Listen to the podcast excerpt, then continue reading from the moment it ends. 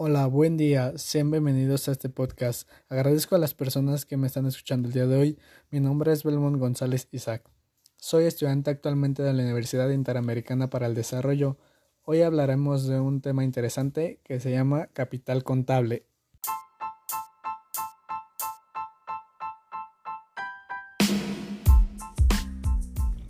El capital contable designa la diferencia entre el activo y el pasivo de una empresa, refleja la inversión de los propietarios en una entidad y consiste generalmente en sus aportaciones, más o menos sus utilidades retenidas o pérdidas acumuladas, más otros tipos de superávit como el exceso o insuficiencia en la acumulación del capital contable y las donaciones.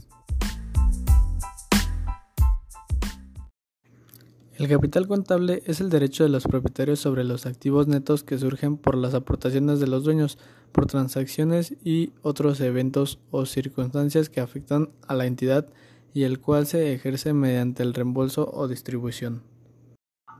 El capital contable está conformado por el capital contribuido y el capital ganado. Capital contribuido se refiere a las aportaciones de los dueños y donaciones recibidas por la entidad Dentro del capital contribuido tenemos al capital social. Capital social es el conjunto de aportaciones de socios o accionistas considerado en la estructura constitutiva o en sus reformas.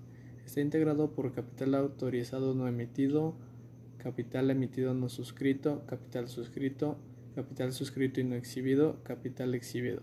Capital ganado se refiere al resultado de las actividades de la entidad y de otros eventos o circunstancias que le afecten como al ajuste por recuperación de los cambios a los precios que se tengan que reconocer. Aportaciones de socios, accionistas o donaciones. Bajo este concepto se consideran las aportaciones de los socios o accionistas diferentes a las que hicieron para integrar el capital social. La diferencia es únicamente de carácter jurídico, es decir, las primeras se formalizaron a través de la estructura constitutiva de la sociedad o de sus reformas y las otras no necesariamente. Las primeras fueron protocolizadas por notario público.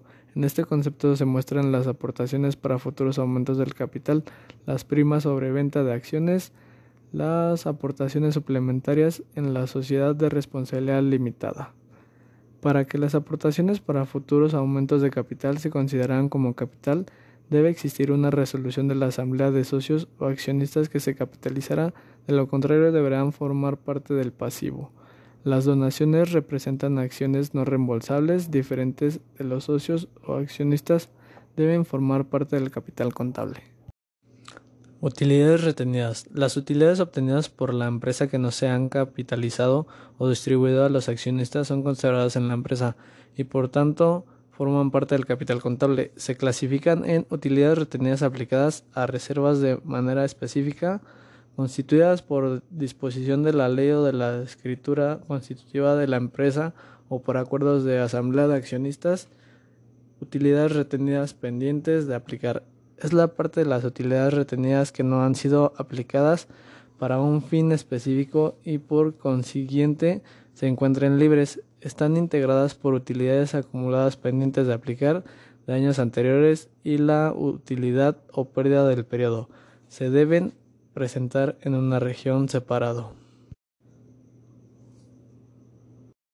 Actualización del capital contable. La actualización del capital contable representa el ajuste por repercusión de los cambios en los precios que se tienen que reconocer en la información financiera en economías de alta inflación está integrado con la actualización de las partidas que forman el capital contable y el exceso o insuficiencia en esta actualización. Para actualizar el capital contable se efectúa a través del método de ajuste por cambios en el nivel de precios que actualiza el costo histórico del capital contable por precios del poder adquisitivo actual de dinero al aplicar un factor derivado del I NPC. Registro del capital contable. El registro del capital contable se hace generalmente a través de cuentas de mayor para que cada uno de los conceptos con subcuentas para cada uno de los elementos o partidas que se deseen controlar. Reserva de capital. Forma parte de capital ganado y su origen es la asignación de utilidades acumuladas para un fin específico. Esta puede crearse para cumplir un ordenamiento legal, tal como la reserva legal prevista en la LGSM, o por una decisión de los propietarios para proteger la estabilidad de la entidad.